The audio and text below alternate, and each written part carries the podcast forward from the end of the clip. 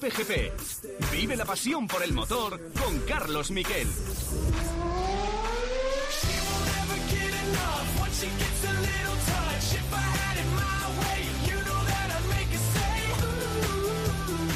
Hola, ¿qué tal? Buenas tardes, bienvenidos a Cope GP, otro Cope GP desde casa, una hora de radio que espero que os guste, en el que vamos a disfrutar con dos grandes entrevistas a Nani Roma, el hombretón del Dakar, dos veces ganador de la prueba africana y su labor social, y también al hombre que va a competir con Fernando Alonso en las 500 millas de Indianápolis, Alex Palou.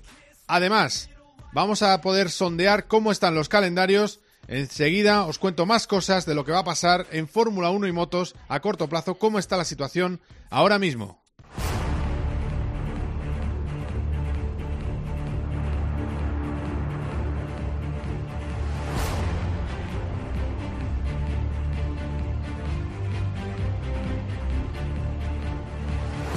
En motos acabamos de saber que el Gran Premio de Francia no sigue adelante, no va a estar ya en el calendario, ha sido pospuesto con lo cual todo se iría ya a finales de junio y tiene pinta que también va a ser aplazado y tampoco va a estar el Gran Premio de Cataluña, que estaba previsto para el 7 de junio en el circuito de Montmeló. Los dos aplazados y empieza a haber voces en el mundo de motos como la de Carmelo Espereta, que es el jefe de Dorna, o el responsable máximo de la Asociación de Equipos IRTA, que hablan de la posibilidad de que no haya Mundial de MotoGP en 2020 y que no lo haya, entre otras cosas, porque habría imposibilidad para poder realizar todos los viajes. Además, en Fórmula 1, lo que sabemos ahora mismo es que se ha aplazado el Gran Premio de Canadá, Montreal, para el 14 de junio y que Francia, que será el 28 de junio, depende de lo que pase en el Tour de Francia. El Paul Ricard solo va a actuar como haga el Tour y todo parece también que va a ser aplazado. Así las cosas, ha salido a la palestra Ross Brown,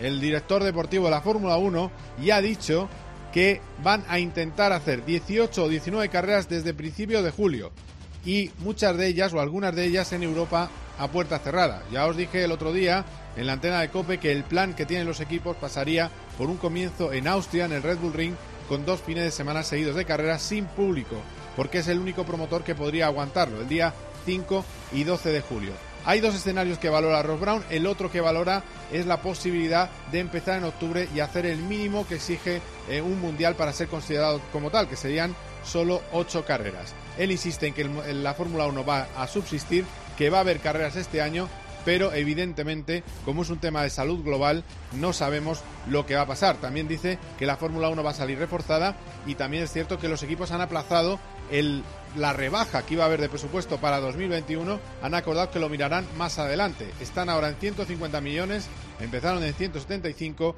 y McLaren ha propuesto una rebaja hasta los 100 millones de euros. Han llegado los ERTES a la Fórmula 1, ya os comentamos la semana pasada el de McLaren, ha habido el de Williams, está el ERTE también de la propia FOM, de la Fórmula 1 y, ojo, lo que son vacaciones, vacaciones forzosas para los empleados. Se amplía el periodo de parón de las fábricas inglesas, se amplía, de, de todas las fábricas de la Fórmula 1 en realidad, se amplía de 21 a 34 días y se puede cumplir hasta que acabe el mes de mayo. En fin, que hay muchas noticias, que se está moviendo mucho eh, a través de reuniones por videollamada, por ese tipo de reuniones no presenciales, pero que de momento se sigue manteniendo la posibilidad de ir hacia adelante. Eso sí, mientras que las motos no contemplarían, aunque yo creía que sí, pero parece que no, no contemplarían en principio ir al 21, la Fórmula 1 sí contemplaría acabar el Mundial 2020 en enero de 2021, ya que los coches podrían ser idénticos, aunque McLaren tiene que llevar motor Mercedes. Todo esto, todo, de todo esto vamos a analizarlo en COPGP y vamos a hablar enseguida, nos vamos a ir a Barcelona, nos espera Nani Roma. COPGP, vive la pasión por el motor con Carlos Miquel. uno llega a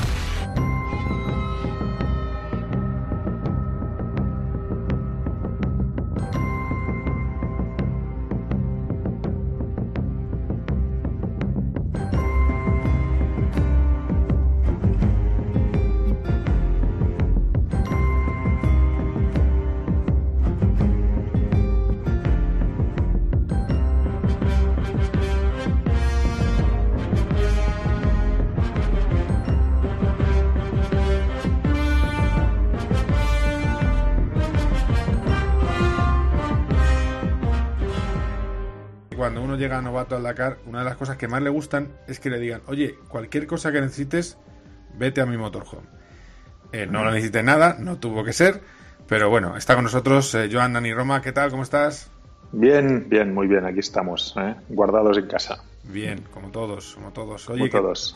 Te he, te, he, escrito para, para, hablar contigo porque eh, ya estamos viendo los frutos de tu iniciativa con las gafas de motocross, ¿no? Eh, más de 400 has repartido hoy. Sí, bueno, sí, sí, bueno, esto ya empezó hace unas semanas gracias a bueno, un médico andaluz que, que llamó a un piloto José Butrón y allí se me ocurrió pues seguir lo que él había hecho y empecé primero un poco de broma porque pensé realmente que no podía ser que la sanidad de este país necesitara cuatro gafas antiguas de, de, pilotos, o en este caso de expilotos, y recogí las de casa, de mi mujer, de mi hijo, las mías. Y cuando llegué en el primer centro de atención primaria y vi la gente con las condiciones con las que trabajaba, me quedé, pero me quedé, bueno, sobre todo triste y preocupado. ¿eh? Y a partir de aquí, pues bueno, empezamos a activar cosas, eh, la gente se movió, otros pilotos, bueno, y, eh, bueno Laia Sanz, uh, Josep García, campeón del mundo de enduro, mucha gente pues también se movió. Y bueno, nosotros poco a poco hemos ido haciendo más, haciendo más y, nada, ya hemos repartido muchas. La gente es maravillosa realmente cuando le, pides cosas, la gente colabora, pues de, a través de una marca pues encontramos un súper, súper precio y a través de un grupo de que salimos con bicicleta, pues les propuse y entre todos hemos comprado, sí, sí, 400 gafas y nada, ya, ya, las hemos repartido esta mañana y bueno, por un lado, bueno, estás contento porque haces algo, pero por el otro te entristece mucho la situación que están y, cómo siguen estando, ¿no? Claro, porque eh, a mí me gustaría mucho que nuestros oyentes, que, son, aparte de aficionados al motor, gente inteligente eh, y que yo mm. supongo que no se dejarán llevar por eh, bueno por él eh, cuando se les intenta enardecer con tonterías eh, tú que lo has visto en una por ejemplo en residencia de anciano mm. había alguna protección para los sanitarios no no no no no no pero pero es que no os imagináis eh o sea ah, yo yo quedé pero pero quedé eh, entristecido. Aparte, vosotros sabéis que la mayoría de gente que trabaja en los centros primarios, eh, bueno, médicos, doctores en general, mm. eh, en atención a, señores, hoy he estado en una que había atendían a gente con problemas mentales, son gente que es vocacional el rollo. O sea, no es una gente que está haciendo eso por, por dinero, que también, ¿no? Evidentemente tienen su salario, pero son, son gente que no piensan en su salud y se tiran allí a, a cuidarnos a nosotros, ¿no? Por tanto, eh, aunque no tengan protección, van igual a la guerra pero desarmados, ¿no? Y, yo, yo, los primeros días, cuando llegué a las primeras, el primer día, te, soy sincero, llegué con ocho gafas aquí eh, en Vic, a un, centro de atención primaria, y pensé, sinceramente, hostia, que a lo mejor hacía el ridículo, ¿no? Llevar gafas de ocasión a gente, y cuando vi la cara y cómo me las cogieron, es que quedé alucinado. Pero os, aseguro que alucinado por un lado, triste por el otro, preocupado, ¿eh? Y bueno, por eso nos movimos más y esta mañana he estado repartiendo gafas por, toda la zona de donde yo vivo, desde, el Vallés, eh, cerca de Barcelona, hasta la comarca de Osona y por aquí. Y, cuando ves la gente, pues hoy en el último centro que he estado, pues las enfermeras iban con bolsas de basura como protección. que estamos, que estamos en España siglo XXI, ¿eh? O sea, no, no, es África cuando nosotros con la Fundación, con Rosa, mi mujer, o con la Fundación Repsol llevamos cosas a hospitales de Noachot, en esos sitios. No, cuidado, ¿eh? Que estamos aquí y gente que se deja la piel para cuidar de nosotros. O sea, ¿me entiendes? La historia es, es que es, es, es, grave, ¿no? Y, y, luego, pues yo me quedo, me quedo, pero sorprendidísimo de, de, la situación. Y los tíos están allí al pie del cañón y a la guerra, ¿eh? Piensa que no se queja ni Dios, ¿eh? O sea que es alucinante. Es alucinante. La gente, lo, lo, que están haciendo los sanitarios en este país, los riesgos que están tomando uh, para cuidarnos, uh, es que los, aplausos de las 8 de la noche es poco por lo que están haciendo. ¿no? Realmente, sí, sí, increíble, Es que no hay que olvidar que, es el país con más sanitarios contagiados, lo cual dice muy poco de cómo se ha preparado. El otro día lo decía aquí mismo Carlos Sainz, mm. eh, qué mal se ha preparado el país para algo tan fuerte, sobre todo viendo Italia, que, que esas dos, tres ¿eh? semanas. Tres semanas de avance. ¿eh? O sea, cuidado que lo que yo estoy oyendo hace dos semanas lo estaba oyendo en Italia Cuando aquí empezaban, oh, esto no lo tenemos controlado, pero en Italia no tienen mascarillas, no tienen protección. Yo pensaba, hostia, estos italianos, tío, vaya desastre que son, ¿no? Pero claro, eh, tú, no sé, es que yo no, yo no entiendo ni me quiero meter en gestión de estas liadas tan grandes. Y, no quiero, pero, pero tú no crees que hay alguien aquí que puede llamar que puede eh, informarse de, qué ha pasado. O sea, si tú eres un logístico del centro de compras de cualquier gobierno, de cualquier comunidad, y tú sabes lo que estás gastando mensualmente de protección y sabes que en Italia ha habido un mil por cien de consumo, pues dices, hostia, cuidado, vamos a hacer una previsión. O sea, yo, yo sin, soy piloto de coches, ¿eh? Y, y ya está, y sé muy poco de casi nada, pero hostia, yo lo primero que haces es decir, eh, tío, logísticos, dime cuánto gastas al mes. Pues mira, gasto tantas mascarillas, tanto esto, vale. Si tenemos un incremento de un mil por cien, ¿qué me hace falta? Hostia, pues cuidado.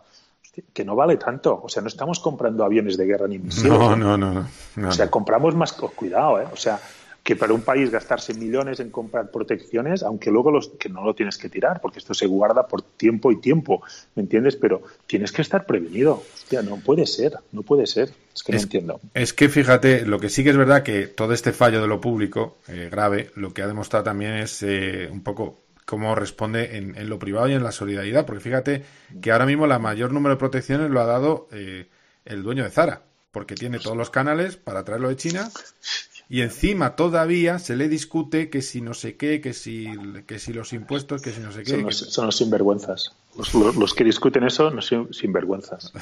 ¿Sabes? Porque no, han sido, capaces, ni, ni, los, muchos de los que critican, ni de bajarse el sueldo y encima cobran las dietas.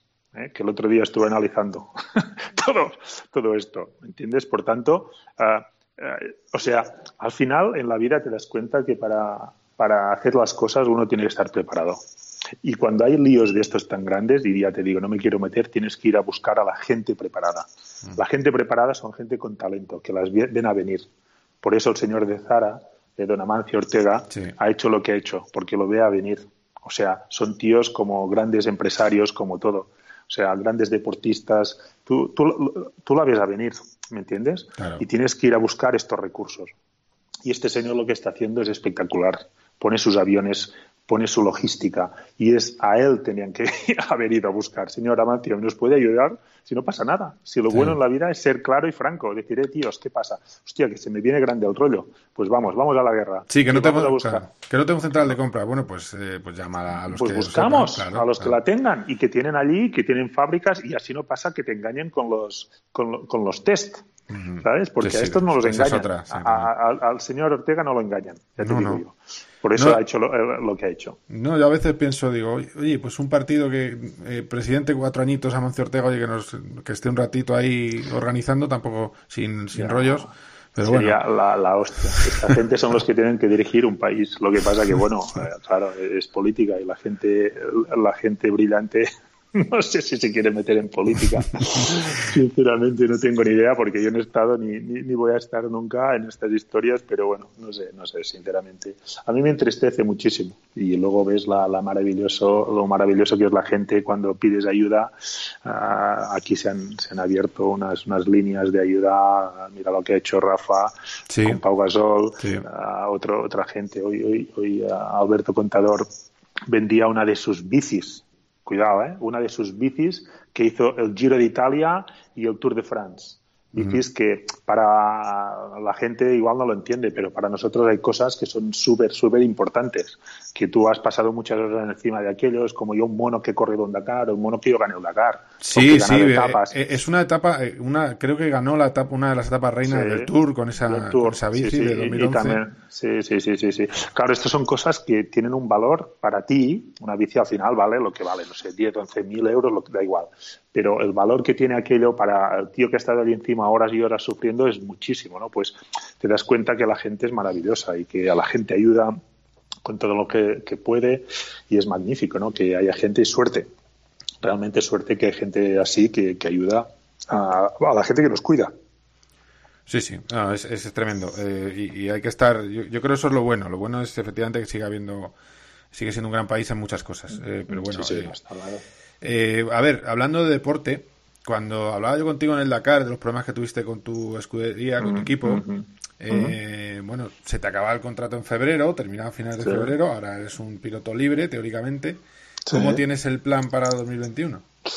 Bueno, tenemos, tenemos algunas cosas muy interesantes encima de la mesa que ahora es verdad que se ha parado un poco todo y tampoco estás mucho por pensar en esto, pero sí que es verdad que la realidad es que esto va a pasar y espero que pase pronto y luego la vida va a volver a la normalidad y, y tenemos que preparar ya el Dakar porque ah, yo creo que, vamos a competir en el Dakar y sabes que un Dakar es una carrera compleja que se tiene que preparar con antelación, ¿no? Por tanto, vamos a, a, tener que empezar a entrenar y a preparar las cosas. Lo que pasa que ahora, bueno, estamos hablando con diferentes ah, temas Ah, pero sinceramente se, ahora se ha parado muy, muchísimo todo. ¿no? Este día ves el deporte en general, que está, todo, está todo out completamente. Pero bueno, tenemos cosas interesantes, cosas que hacer y, creo que vamos a tener un proyecto divertido para el año, el año que viene.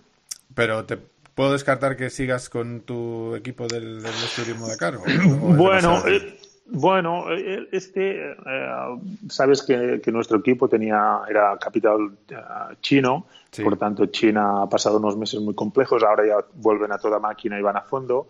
hasta hace poco creo que no, pudieron hablar con los responsables chinos de esto y, vamos a ver. Sinceramente era un proyecto que puede, puede ser atractivo, pero se tiene que invertir muchísimo más, muchísimo más, ¿no? Ah, no solamente en medios económicos, sino en medios de gente, de ingeniería, de todo esto, ¿no? Por tanto, no sé hasta qué la capacidad o las ganas que tienen de hacerlo, ¿no?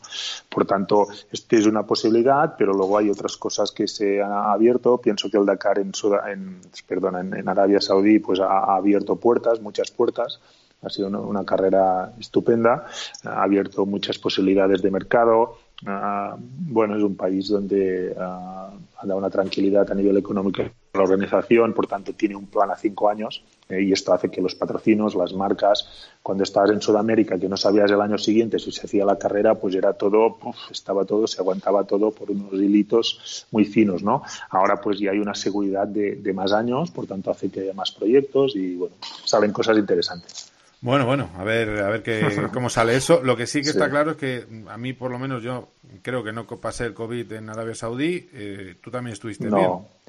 Sí, sí, sí, sí. El COVID en, Arabia Saudí no lo pasamos. Seguro que no. Seguro que no. Porque hoy justamente hablaba con, e, con esto con un médico amigo mío que estaba en el Dakar y, uno de sus compañeros ah, médicos pues estuvo con fiebre, con tos, o sea, tuvo eh, como si, eh, bueno, pues un poco lo que pasa a la gente que tiene el COVID.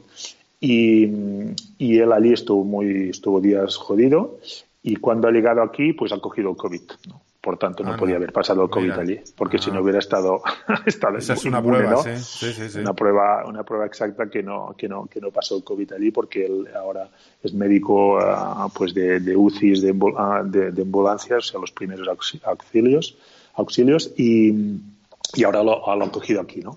Por tanto, allí no, allí, allí yo creo que había un virus que era un resfriado, un gripe muy, muy duro, duro con el frío, con todo ¿eh? porque mi jefe de equipo lo tuvo, estuvo mm, resfriado, con fiebre, mi, mi, copiloto cuando llegó aquí estuvo muchos días con fiebre, pero seguro que no era esto, porque, porque para mí la mejor prueba es esta.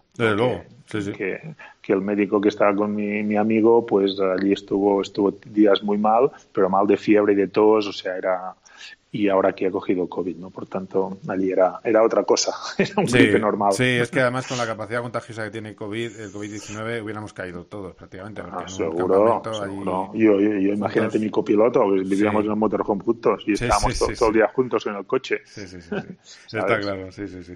Oye, Nani, que ha sido un auténtico placer hablar contigo, que orgulloso de tu iniciativa y de que bueno. hayáis tirado para adelante. Sí, sí, vamos, vamos haciendo, vamos haciendo poquito a poco y bueno, nada, solamente gracias por llamar, eh, que la gente que nos escuche que esté en casa, que esto va a pasar y, haremos carreras eh, dentro de poco. Exacto, a rugir los motores, que es lo que nos gusta. A, toda máquina. Muy bien, Nani, un abrazo Venga, un abrazo, gracias. adiós. adiós. Cope GP con Carlos Miquel.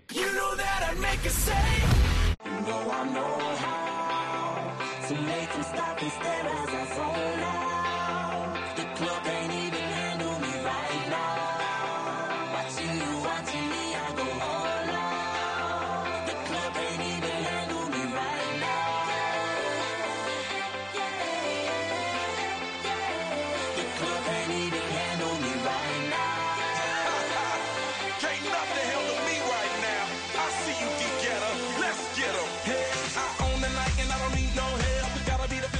Antes de que se me olvide, han vuelto los directos de Instagram de Fernando Alonso. Ya os hablé en el pasado COPGP del buen rollo que tuvo con los dos Sainz, padre e hijo. Esta vez ha hablado con algunos eh, miembros del karting que él conoce, algunos jefes de karting, jefes de equipo de karting, y ha dejado un mensaje. Estamos expectantes y esperando a ver qué pasa, porque Alonso dice que muy pronto en su Instagram va a hablar de su futuro, de ese futuro eh, posible vuelta a la Fórmula 1, que ya os digo yo que cualquier futuro de Fernando Alonso le pasa como a todo en el mundo del motor. Está parado a la espera de que se vuelva a la normalidad. En fin, él dice, no sé lo que puede pasar. Escuchamos a Fernando Alonso.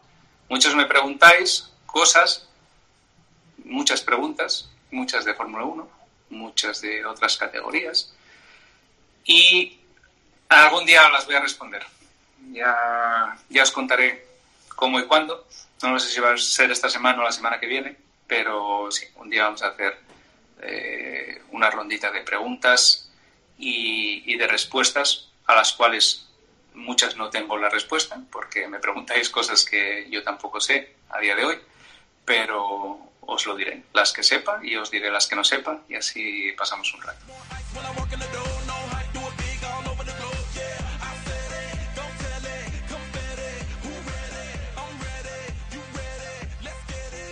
Traemos a este COPGP a una de las eh, jóvenes estrellas que ya le hemos tenido en este programa, eh, en su etapa japonesa. Estuvo a punto de ganar la Super Fórmula Nippon, esa Fórmula Nippon que hizo el famoso a Nipponichi, a Pedro Martínez de la Rosa en Japón, y ahora ha emprendido el camino a las Américas, va a competir todo el campeonato y luego va a hacer las 500 millas de Indianápolis previstas para el 23 de agosto. Y bueno, le tenemos aquí de protagonista en COPGP. Hola Alex, Alex Palou, ¿qué tal? ¿Cómo estás? Muy buenas, Carlos. Eh, pues muy bien, aquí en casa. Y nada, gracias por invitarme. Bueno, bueno, aquí, aquí andamos nosotros también. Te podría decir que, vengo de, tomar algo de la merienda con los amigos, pero no. Eh, estamos todos Ojalá. Eh, bueno, pues lo primero de todo, Alex, ¿cómo fue esa peripecia para salir de Estados Unidos? cinco días en Costa Rica, no sabrías si podías volver, se iba a cerrar el espacio aéreo. ¿Qué día volviste concretamente y cómo fue todo aquello? Eh, sí, la verdad que fue, fue una historia así eh, un poco al límite porque casi me quedé ahí en Costa Rica. Eh, pero bueno, volví ya creo que el 21 de marzo, así que ya hace que, volví. y nada, fue justo después de, la, de cuando teníamos que estar en la primera carrera de IndyCar que me fui para Costa Rica, volé de, de Florida donde estábamos a, directo a Costa Rica porque tenía mm, que, terminar de tramitar mi visado. Y la cosa es que yo tenía una cita mucho antes de la primera carrera y antes de ir a los Estados Unidos. Lo único que la empezaron a cancelar aquí en Madrid porque, eh, porque aquí empezamos ya con el tema del coronavirus. Mm. Y fue una de las primeras cosas que, que cancelaron la embajada ahí en, en Madrid. Y nada, fue la única opción que tenía de, irme a Costa Rica para entonces poder decidir si quedarme en, Estados Unidos durante la, digamos, este momento que estamos pasando o irme a casa.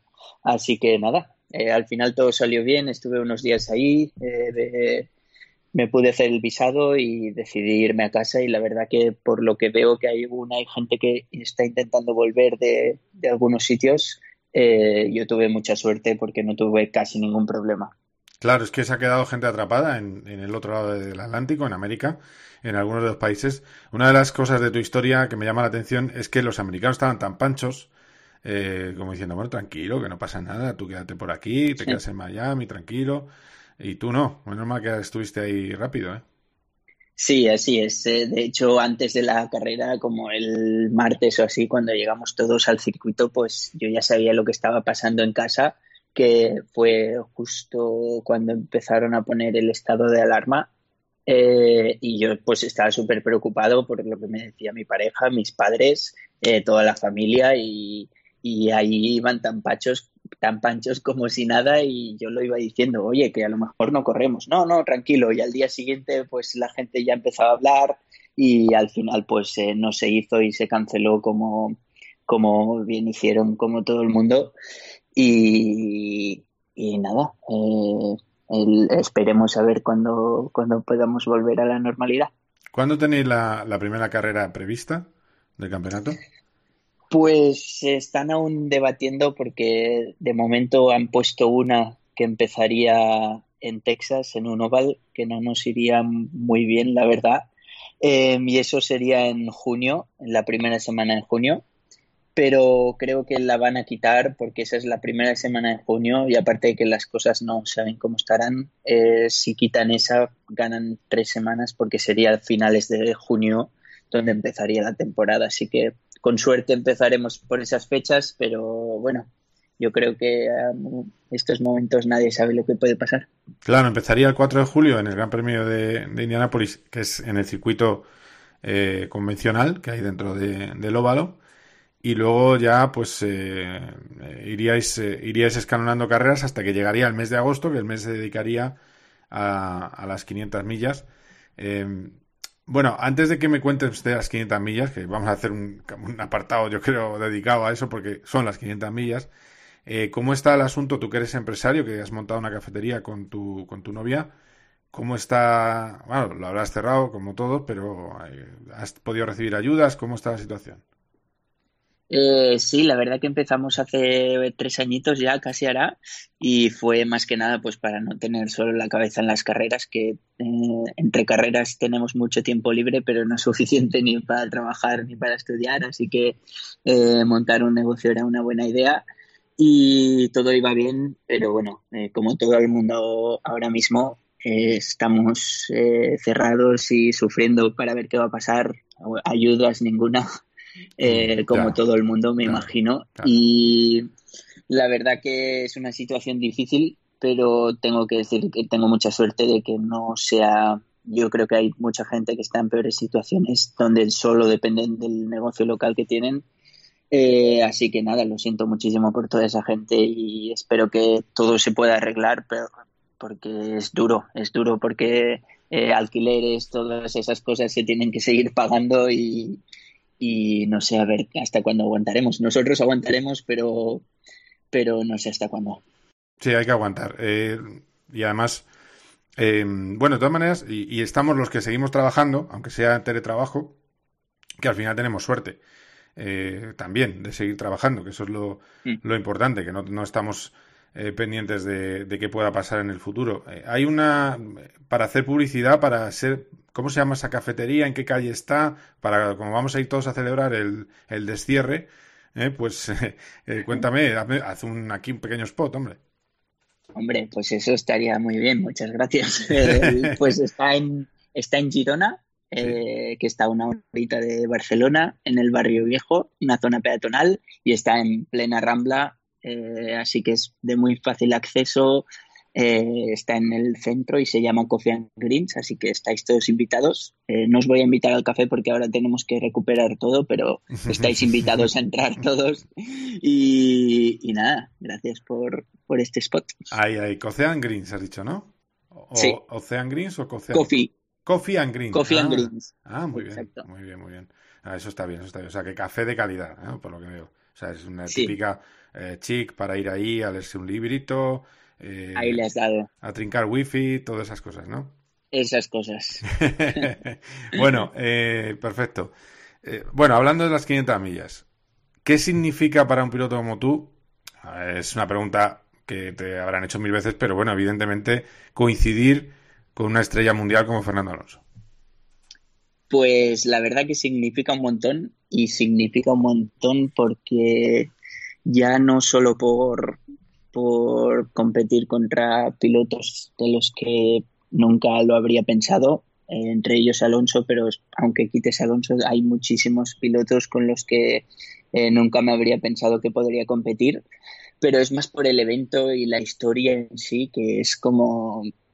Eh, es, muy grande este evento, es muy grande, todo el mundo se lo toma con muchas ganas, ya el equipo estaba trabajando desde febrero eh, para las 500 eh, a tope y tenían un coche ya preparado solo para las 500, aparte del nuestro de, carreras. Así que todos los equipos se centran en esa carrera eh, y, formar parte de ello, pues, pues va a ser va a ser muy especial también porque llevo años viéndola y siguiéndola muy de cerca porque es lo que yo algún día quería llegar a hacer Y, siempre había pensado, no, hostia, a ver el día que pueda estar ahí y, con tanta gente en esa parrilla, eh, en el Oval, pues eh, la verdad que creo que va a ser, va a ser muy especial. Sí, sí. Eh, la verdad es que es única y la diferencia entre el Gran Premio, lo, lo que puede ser el Gran Premio rutero vuestro de Indy o cuando se hacía la carrera de Fórmula 1 es bestial, es decir, de ambiente y de todo. Creo que es una son eh, el año que fui yo en 2017 eran 276.000 espectadores, que se dice pronto. Lo com- y además dicen la cifra y lo comparan con un pueblo de Estados Unidos. Dicen, es más grande que tales ciudades. Entonces, lo comparan con, con otras ciudades y, y el ambiente es espectacular. Y luego, mm, los que lo ven en televisión se pierden lo que es ver, que yo lo, lo hice en entrenamientos, ir a la curva 1 a ver el paso de los coches, eh, que es, bar- es una barbaridad. Sí, no. Es una Sí. barbaridad. Yo Eh, la verdad no he estado en, en Indianápolis mientras los coches corren. Eh, sí que he estado ahí en el museo y todo, pero aún no cuando corren. Pero sí que estuve en Texas en el test de Oval y me puse al lado de, de la curva 1 también eh, para ver cómo pasaban los coches. Y fue una mala cosa que hice porque lo hice justo antes de salir yo a pista y me quedé un poco así como, ostras, de verdad vamos a ir así. Así que sí, impresiona mucho y me imagino que Indianapolis, que se va aún más rápido, pues, pues es aún, aún más impresionante. Para ti eh, es de locos, porque claro, la velocidad de puntas, ¿de cuánto estamos hablando? Cuéntaselo un poco a la gente. ¿Qué velocidad se, se alcanza? Todavía en, en, en el de Texas, más velocidad que en Indianápolis. No, no, en Indianapolis la que más. Ah, más. En Ah, vale, Texas vale. un poco menos, sí, porque Indianapolis es más grande. Mm. Eh, ahí en, en Texas eh, hicimos 346 eh, de media, así que de máxima son unos 350. Y en Indianapolis estaban hablando que este año con el Aeroscreen eh, nos iban a poner 50 caballos más para seguir subiendo la velocidad media y íbamos a llegar a puntas de 400. Joder, qué barbaridad. Sí, es, Pues es, es mucho, es mucho. Es un avión que está pegado al suelo. Sí, sí, sí. Es para, bueno, eh, ahora mismo la Fórmula 1 actual está en unos eh, 358, 360. Es una auténtica barbaridad. Claro, el, el aeroscreen es un obstáculo contra el viento, evidentemente, y, y hay que compensar con más potencia, con lo cual la, la- la clasificatoria va a ser tremenda, porque ahí es cuando hay que jugarse el pescuezo, porque tienes que ir al límite justo en el que el coche puede perder su agarre aerodinámico y conseguir un poco más de velocidad. Eh, bueno, pues vamos, que le tienes que echar eh, al café, le tienes que echar bastante valor, ¿no? Sí, le tienes que echar bastante valor y, y sí, como tú dices, eh, como me han contado, es que tú llevas toda la semana entrenando y, y sabiendo dónde está el límite y cuando llega la clasificación tienes que decidir si realmente quieres luchar o no. Y entonces empiezas a quitar ala eh, hasta que dices, bueno, ya aquí estamos bien, ya no tengo más calzoncillos eh, para ensuciar, así que sí, se ve que, que se vive, es emocionante, pero tengo que decir que dentro del coche pues se siente bastante bajo control y que el piloto puede hacer cosas y realmente ese es el problema, que sientes que hay tanto grip que empiezas a ganar confianza hasta que de golpe ya no hay tanto grip porque es eh, imposible. Así que bueno, yo creo que el primer año nunca intentas eh, hacer la pole porque no es el objetivo, pero bueno, seguramente algún día lucharemos por ello. ¿Cómo llevar lo de las carreras virtuales? ¿Qué estás haciendo? Pues lo llevo despacito.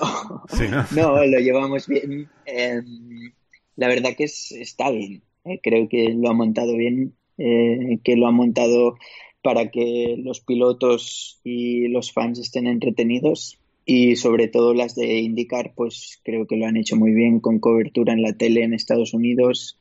Eh, todos vamos con el mismo setup y el otro día hicimos cuartos, que Anda. no está mal, que al Muy final bien. el objetivo es estar siempre ahí luchando por el podium. Y, y nada, es emocionante. Yo creo que es bastante emocionante. Cada sábado hacemos una carrera, así que todos eh, lo pueden seguir por el canal de Twitch, que pueden ver el, el onboard en directo. Y, y veremos a ver si llega la primera victoria. Ahí vamos, ahí vamos. ¿Cuándo la próxima? Este sábado.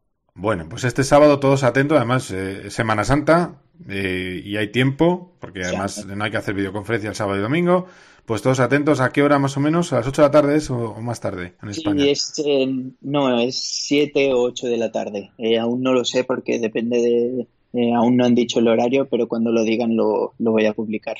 Ahí, ahí. Bueno, pues tú ahí además saca la cosa, también la cosa de joven, adaptado a las tecnologías, que ahí hay mucho dinosaurio o algunos, ¿eh? que no sé, que van un poquito más justitos, aunque el que más domina normalmente es Will Power, que no va mal en, pista real, que está muy venado con, con el racing, pero, pero bueno, dale duro que, que está, estás ahí, ¿eh? Cuarto, pues nada, este fin de semana ganar, el escenario del Gran Premio de este fin de semana es... Es en, la primera que hacemos en Oval, en Michigan. Ah, Así que va a ser entretenida. Sí, va a ser entretenida porque también hemos puesto el setup todos el mismo, así que va a ser una carrera de, estrategia de adelantamientos y, algunos eh, accidentes que otros, así que va a ser emocionante de ver. Además, bueno, la diferencia, claro, con el mismo setup, cómo haces un poco, bueno, depende de cómo pilotes, gastarás eh, más o menos neumático, puede ser la clave al final de carrera, supongo, ¿no? Sí, más que nada es por neumáticos, gasolina y luego estrategia de piloto de cómo gestionas eh, los adelantamientos y al final la cosa es mantenerte entre las tres, cuatro primeras posiciones en las últimas diez vueltas eh, para poder estar eh, luchando por la victoria, pero, pero va a ser complicado. Yo creo que va a ser una, un final de dos o tres en paralelo seguro. Muy bien, Alex, pues eh, nada, que sigas ahí eh, preparándote físicamente con esas eh, dos horitas diarias, ¿no? Que debes hacer, supongo, de, de, preparación. Intentamos hacer bici cada día, intentamos hacer todos los ejercicios así que pueda con TRX y, y el final los ejercicios de toda la vida que sirven. Bueno, pues, pues vamos a ello. Y mira, nos, alegramos que pudieras, que pudieras volver a casa, que se está mucho mejor en casa, que aunque estés en un resort, se está mejor en casita. Así que. Muchísimas gracias. Así que nada, que suerte con todo. Un abrazo fuerte. Otro para vosotros. Un abrazo.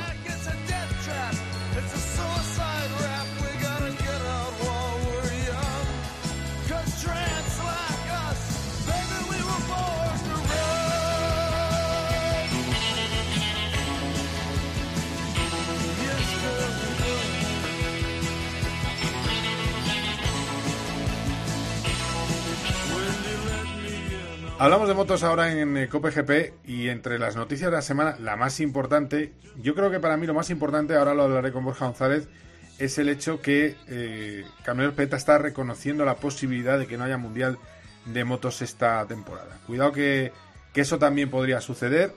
Eh, cuidado con lo que se está hablando en todas las categorías del motor de hacer super temporadas, es decir, que empiecen a final de año y acaben en 2021. Ahora le preguntaré qué, qué pasa con eso. Pero también esta semana ha sido importante para nosotros porque hemos podido hablar con Jorge Lorenzo. Hacía años que no hablábamos con, eh, Lorenzo, de hecho no pudimos entrevistarle en su despedida. Y Jorge Lorenzo ya supera el mes encerrado en un hotel de Dubai.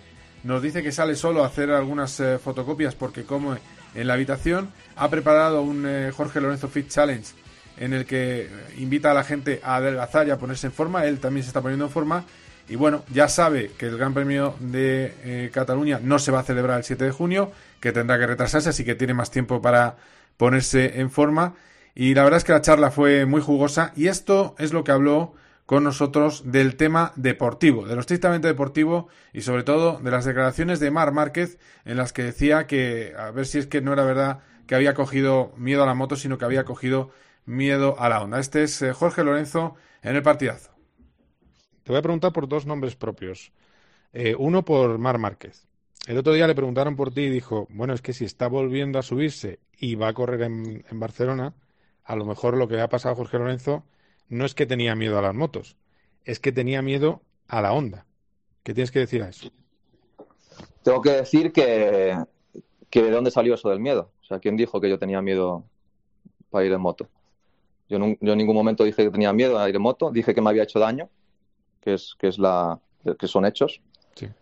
Pero eso a tener miedo, pues hay un, hay un trecho. Yo siempre he tenido mucho respeto a, a las motos porque hay que tenerlos. Como al mar, por ejemplo. Pero de ahí a tener, a tener miedo hay un, hay un trecho. Eh, digamos que la moto no me daba mucha confianza y digamos que no tuve el tiempo para adaptarme a ella y para cambiarla para, para mi estilo de pilotaje. Pero nunca tuve miedo de, de seguir. Simplemente con 32 años, pues eh, digamos que las circunstancias me llevaron a tomar esa decisión, llevando 18 años eh, corriendo y, y, creo que fue el momento, el momento bueno. ¿No te pica el gusanillo de, de volver? De volver eh, regularmente, es decir, o dependerá de que esa carrera de Barcelona, cuando se haga, que bueno, el 7 de junio parece difícil, eh, te salga bien. Bueno, como te dije, como, como respondí a la, a, la, a la pregunta del principio de la entrevista, yo creo que siempre, siempre me, eh, echaré de menos eso, esa sensación de, ganar, de competitiva, de, ¿sabes? De, ganarles a todos y, de, sentirse muy eufórico y todo eso. Pero también hay parte, parte negativa y esa parte negativa ya no la tengo. Entonces, es, bueno, no, a veces no puedes tenerlo todo en la vida. Eh, de momento estoy muy bien así. Si corro en Montmeló, que nadie piensa que nadie piense que voy con la idea de, de hacer una carrera increíble, ganar o hacer podio ni nada. Simplemente voy a ayudar al equipo a, a poner la moto a punto y, y, a vivir la experiencia. Y ya está, estoy en otra etapa de, de, mi vida y de momento, ya te digo, sigo pensando eso del 98% y 2% de, de, volver. Estoy muy lejos de, de ahora plantearme eh, cambiar de cambiar otra vez y, y, volver a las carreras. El otro por el que te iba a preguntar es por, es por Alonso. Eh, ¿Vivís los dos en Lugano? ¿Cómo es tu relación con él y qué te parece que haya optado por otros caminos distintos a la Fórmula 1, como el Dakar, el Le Mans? Bueno, Fernando es un fenómeno para mí. Yo siempre lo he admirado muchísimo porque es un, una persona muy determinada, eh, siempre sacra, sacri, sacrificado, en, la pista es muy frío, muy profesional. Eh, personalmente nos conocemos desde hace, desde hace mucho tiempo, no hemos intimado muchísimo, no hemos quedado, nos hemos visto a veces para tomar un café en Lugano, tal, pero tampoco hemos intimado mucho. Y, y, bueno, siempre será el más grande de España, hasta el momento por lo menos, en, en la Fórmula 1 y, es un orgullo para, los españoles. Bueno, pues estamos aquí para comentar lo que ha dicho Lorenzo y las novedades de esta semana en el Mundial de Motos, pues con la persona que sabe más de motos de este país, eh, Borja González. Hola Borja, ¿qué tal? ¿Cómo estás? ¿Qué tal, Carlos? Bien, aquí seguimos. Ahí seguimos, ¿no? Bien, vamos a... Has superado el, el, el trago de ir al super, ¿no? De volver a ir al super. He hecho hoy la expedición del super, sí. Eh, lo que pasa es que he tardado muchísimo más que antes, entre las colas y... Porque hay colas, no, porque aparte de que hoy me parece que había muchísima gente, pero las colas también por, por mantener las distancias y la cantidad de gente mínima posible dentro del espacio. Y bueno, pues ha, sido mi, mi excursión semanal. ¿no? Es lo, lo, único que hago. Eh, yo digo que ni siquiera bajar la basura porque el cubo lo tengo en, en la misma puerta. Así que, bueno, eh, por lo menos he dado un paseo y estirar algo las piernas. Claro, sí, no, no viene mal, la verdad. Eso, eso hay que reconocerlo. que Y ver la luz, ¿eh, Carlos? ver la luz solar, en mi caso. Sí, ¿no? Que te ha dado ahí un poco. Sí, Nunca te olvides eso. Es bueno la vitamina D, sí, sí, sí hay como, que... como un topo. Sí, sí, sí, está bien, está bien. Eh, la verdad es que mm, es todo curioso. Yo hoy eh, salía a recibir un, un, mensaje de, bueno, un, un paquete y, y, me he dado cuenta que con el virus hay que ser más educado también con la, con la gente. Porque yo iba sin... claro, venía una vecina y que iba a recoger otro paquete. Entonces, si yo quiero guardar los dos metros, tengo que darle con la puerta de... y tenía que bajar la basura con el, paquete, el otro paquete en la mano. Tengo que darle con la puerta de, de mi casa en las narices. Pero pero claro, yo estoy educado, entonces he mantenido la, puerta abierta, con lo cual me distancia de seguridad vulnerada. Pero bueno, es lo que hay. Eh, con lo cual he dicho, vale, ya para la próxima sé que digo, vale, aquí te quedas. Y ya está, me voy a tirar la, la basura. Eh, bueno, eh, escucha una cosa. Vamos a ver, primero de todo, Lorenzo, lo que hablaba, escuchábamos ahora. Eh, nota, noté yo que le cambiaba hasta el tono de voz, ya lo escuchaste tú, eh, cuando, y además tengo que agradecerte públicamente todas las gestiones que has hecho para esta entrevista. Eh, le noté que no le había gustado mucho eso de que, que, tenía miedo a las motos, que dijo nuestro amigo Mar Márquez.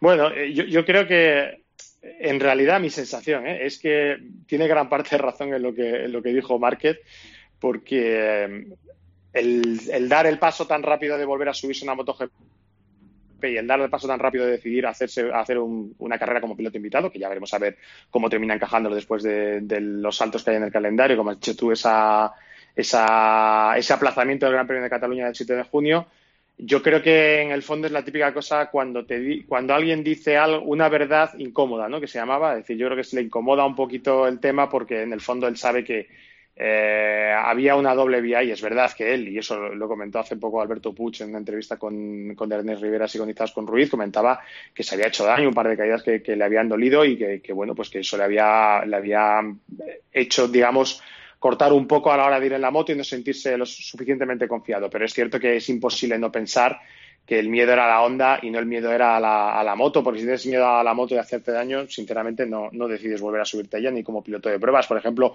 otro de los recientemente retirados, eh, hace dos años Dani Pedrosa nunca dijo que tuviese miedo a la moto, él habló más de cansancio eh, en el tema de la competición y estaba teniendo no muy buenos resultados y mucha presión. Y él físicamente es un piloto que estaba muy, muy fastidiado y, bueno, pues necesitaba tener ese parón.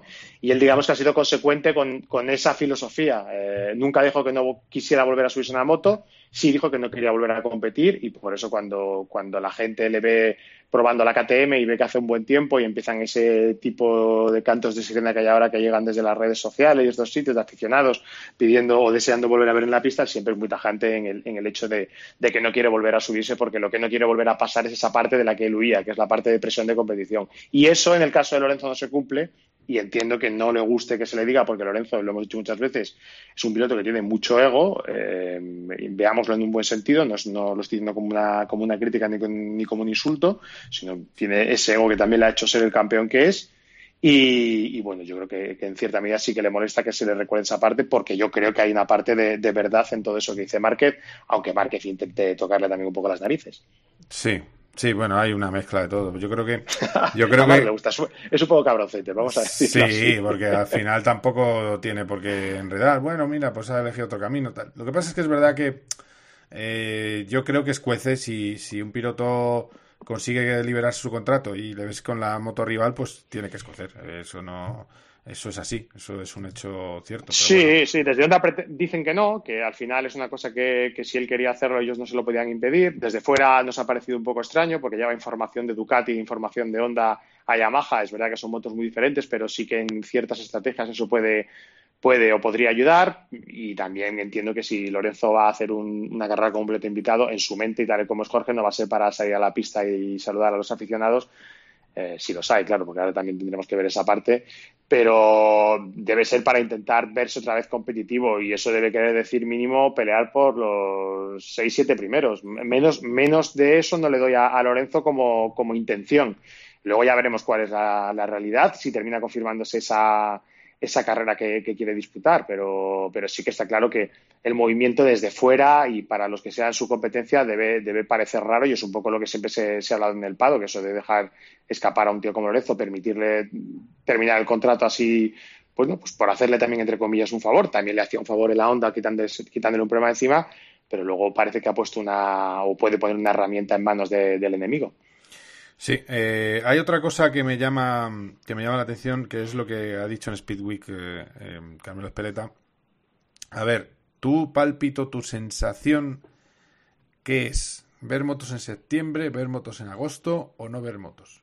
A ver, yo voy a decir dos cosas. Creo que hay una, no voy a decir mala interpretación, pero creo que es una interpretación un poco extrema de las palabras de Espeleta. Yo creo que Carmelo lo que quiere decir es que dentro de todas las de todos los escenarios que Dorna como, como promotor del campeonato y empresa tiene que plantearse, uno, evidentemente, el último, el, más extremo, el más improbable para ellos, el en el que no quieren pensar, es en el que no haya campeonatos. Un poco, creo que es el hilo por el que va la, la respuesta a la pregunta. Y lo digo porque Carmelo lo vincula a un término que dice él que es relacionado con la humanidad. Es decir, si no tenemos mundial de motociclismo este año, es decir, que no hubiesen carreras, pongámonos septiembre, octubre, noviembre, y, e incluso me pongo en un escenario en el que se pierda julio y se pierda agosto, si no lo hubiese, eh, sería porque no se puede hacer nada.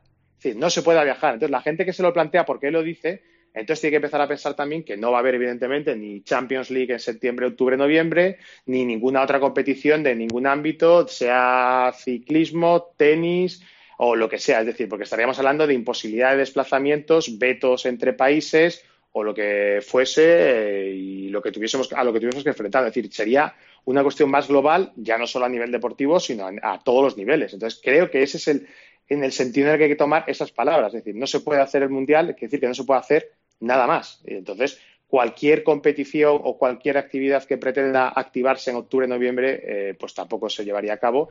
Y, en- y decías tú al principio en tu introducción eh, sobre esa posibilidad de, de hacer un mundial que pueda terminar en 2021. Hasta donde yo sé, la intención en Dorna es no hacer eso de eh, tirar de la manta para taparte los hombros y destaparte los pies. Es decir, no quieren poner en peligro o sacrificar la temporada 2021 o complicarla por intentar medio arreglar la 2020. Entonces, sí que en ese sentido sería más lógico no competir este año que hipotecar lo que pueda pasar en la próxima temporada. De hecho, se está esperando que se apruebe una serie de medidas relacionadas con este parón, que van más allá de lo deportivo, que son tecnológicas. Eh, sería congelar las motos, se entienda, no que no hubiese desarrollo durante el año 2021, Como en Fórmula eh, 1. sobre, sobre todo en la parte motor y en la parte aerodinámica, Sí. que es la más costosa y, lo, que, lo que más se evoluciona, al final cambiar un basculante o alguna otra pieza pues no, no influye tanto, para también permitir así a los equipos satélite, que son seis escuderías, poder disputar el Mundial 2021 con lo mismo que ya tienen en 2020, es decir, no tener que incurrir en el gasto del leasing de las motos, una cuestión de abaratamiento y todas las novedades tecnológicas se, pa- se pararían hasta 2022. Este sería, digamos, el, escena- el escenario de recorte de gastos que probablemente llegue aunque tengamos una temporada corta de tres meses o dos meses. Muy buenas, Charlie. Eh, ya conocéis, ¿no? Carlos Barazal, Borja Sí, González. sí. Po- Sí. Poquito, sí. Hola, Borja. ¿Qué tal? ¿Cómo estás? Bien, todo bien. Eh, no, hablábamos de la posibilidad del 21 de hacer un, un a caballo en, en el mundo de las motos. Me dice Borja que no, que antes prefieren no correr en el 20 que hacer una, una doble temporada. Eh, eso sí que en el mundo de las cuatro ruedas está, está en la mente de todos, ¿no, Charlie? Sí, eh, la propia Fórmula 1 lo está pensando.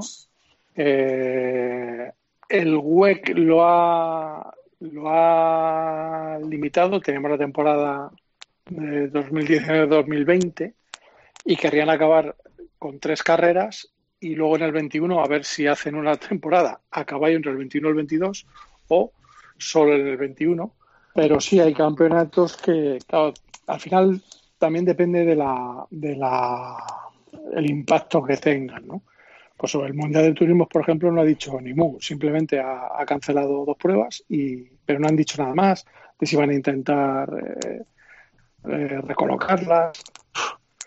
Eh, en fin, está todo pues como está la situación, muy, muy inestable y claro, eh, al final muchos campeonatos lo que van haciendo es ir tachando ir tachando las pruebas que tienes preparadas. La Indy, por ejemplo, no se lo plantea. O sea, la. Indy, su, su único objetivo es correr en Indianápolis. Sí, sí, porque, porque y Indy tiene, tiene un final. Antes, no- antes hemos tenido a Alex Palou y nos decía que tiene un comienzo a final de junio que no se lo cree nadie.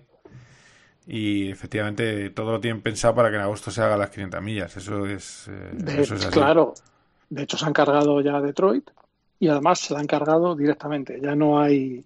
Detroit no va con opción a, a colocarse en otra, en otra fecha y sí Mm. que van a hacer tres, tres citas dobles.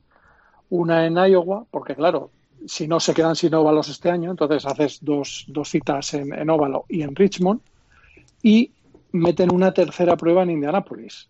¿Qué hacen? Una en rutero con la IMSA, las, la Indy 500, y luego Sí. van a hacer, coincidiendo con, las, con los GTs de Ratel, hacen otra cita más en el rutero. O sea que eh, tenemos un Indianapolis que nada más que se usaba hasta hace muy poquito para las 500 millas y, y este año va a tener overbooking de, de pruebas. Eh, bueno, Borja, que te despido entonces, que tendrás que, ir a tus quehaceres. Eh, Sí, sí, que tengo muchas, muchas citas pendientes, ya lo sabes. Sí, claro, ¿no? Tienes ahí. su- eh, sí, sí, sí. Tendrás que hacer un montón de pesas, eh, ver dos series y Sí. leer tres libros. Tres libros y luego tengo seis citas por videoconferencia con seis grupos de Claro. amigos y, y mis sobrinos y mis padres. O sea que hoy me acostaré tarde otra vez. Bueno, que vaya bien, un abrazo, ¿eh? Cuidaros los dos, un abrazo, Charlie. Los que tengáis Instagram, eh, echarle un ojo al Instagram de Carlos Barazal y os guste la música rock eh, de hace algunos años, porque pone temas muy buenos. A ver, yo lo que estoy poniendo es Sí. los, discos, los discos que se editaron tal día como hoy, Mm. Tal día como el que toca. Ah, muy bien. ¿vale? Hay días que no hay muchos y hoy, como hoy, hoy había seis, por ejemplo. Joder, Entonces, bueno, pues fíjate. sí, sí, sí, es un embolado que para qué. Mm. Y, y bueno, y también he empezado, pues ya que estamos en un programa de deporte, Sí. con los campeones de España de rallies. Ah, muy bien. Buah, Desde hay el una lista muy 56. buena ahí. ¿Desde el? ¿eh? Así que hay ahí, ¿Qué año, ¿De qué año has dicho? Desde el 56, ahí, ahí ya voy, hoy era el 60 y... Desde el 56. Qué barbaridad. Para un- cada día un año, hoy vamos por el 62 ya, hoy hay un bonito 600 de Jaime Juncosa, que Ah, sí. era 600 y la segunda mitad del año era, era del motor Abarth, el 8 del 8 y medio. Mm. Así que, bueno, esas cosillas. eh, se cuenta, es un mínimo textito y, bueno, ver las fotitos, eso, que siempre tiene eso. aquel. Bueno, pues, eh, pues nada, ya recomendación también para entretenerse eh, con, Instagram, los Instagrames, pues también podéis ver eh, otro tipo de cosas que no sea gente haciendo gimnasia, que es lo que suele haber en Instagram eh, y, y haciendo ejercicios y ahora mueve no sé qué y tal. Eh, pues nada, tenéis otro tipo de, de contenidos. Gracias, Charlie, como siempre. Un abrazo. Un abrazo a ti, que todo el mundo, que por favor, cuidadín y, y a mantener las normas con lo que hay que hacer. Un abrazo a todos.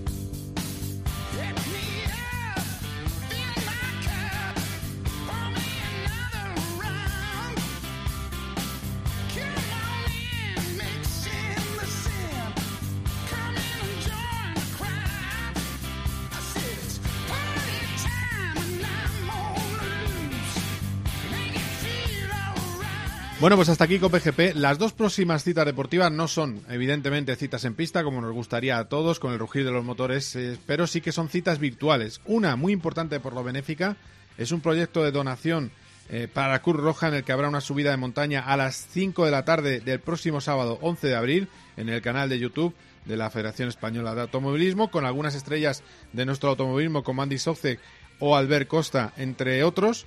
Y también el domingo 12 a las 3 de la tarde ese gran premio de motos en el circuito de eh, Red Bull Racing, del Red Bull Ring, en el que veremos un duelo de morbo entre Rossi y Mar Márquez.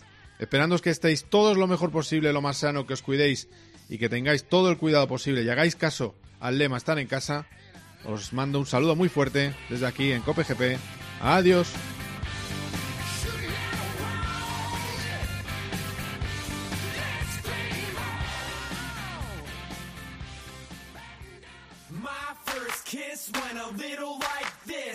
Cope GP. Vive la pasión por el motor con Carlos Miquel. You know